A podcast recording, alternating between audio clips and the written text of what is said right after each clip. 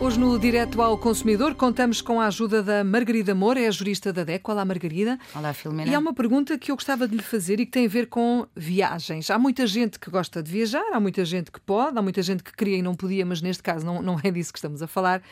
Vamos olhar para as viagens de avião com crianças e os cuidados que eh, todos devemos ter, nomeadamente com as autorizações, com as papas às vezes e os líquidos e aquelas coisas que, e os medicamentos que acompanham eh, as crianças. O que é que nós precisamos de saber, Margarida? Uh, desde logo, uh, no ato da compra, uh, seja ou no ato da reserva, dever-se-á ter em conta Uh, a nível uh, uh, do preço, não é? Aqui o preço é diferenciado.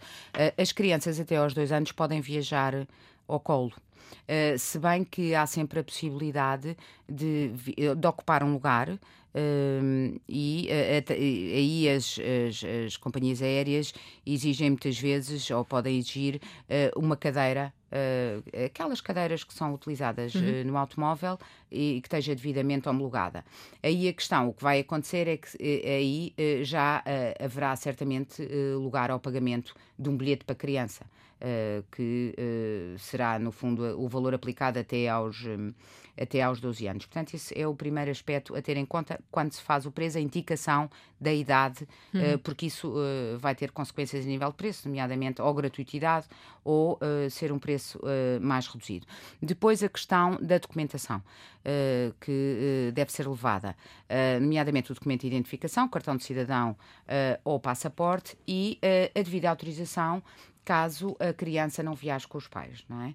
Caso ela não viaje com os pais, terá que ter uh, uma autorização uh, passada uh, por um dos progenitores uh, a dar, portanto, a possibilidade dela viajar sozinha e o direito a ser acompanhada por determinada pessoa. Basta ser um dos progenitores? Não tem que ser os dois? Basta ser um dos progenitores.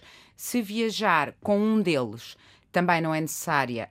Um, uma autorização, não é? Porque está acompanhada pelo progenitor, uh, mas desde que o outro não se oponha, não é? Uhum. Portanto, o outro, o outro progenitor pode uh, fazer uma comunicação uh, junto ao CEF no sentido de que não autoriza. Portanto, desde que não haja oposição, à partida não é necessário uma autorização se viajar com um deles. Uh, outro aspecto aqui a ter em consideração, a passagem no raio-x. Uh, se as crianças vão num carrinho, não poderão, os pais não poderão passar com elas no carrinho. Terão que pegar nelas ao colo uhum. e entregar para que seja também inspecionado tudo aquilo que tiver no carrinho, não é? Bolsas, outros bens que lá possam estar, para que também sejam inspecionados. Relativamente à porta de embarque, o que se aconselha é que os pais ou quem vá com a criança vá com alguma antecedência, uh, porque em regra uh, são os primeiros a embarcar, as pessoas que estão uhum, com acompanhadas com crianças, sendo certo que se forem num carrinho devem entregar o carrinho, que depois será devolvido a quando da, da, chegada ao destino.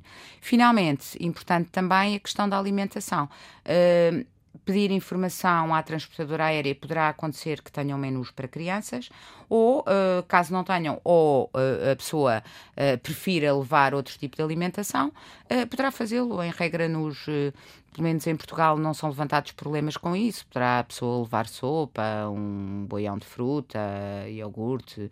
Portanto, em regra, não existe problema com isso. Convém é saber sempre quais são as regras das companhias, porque às vezes muda de companhia para Exatamente. companhia. Portanto, o que é válido numa pode não ser pode válido não ser noutra. na outra. Muito bem, obrigada, Margarida, pelas informações que trouxe hoje à Antena 1. A Margarida Moura é a jurista da DECO e a DECO está connosco diariamente no Direto ao Consumidor.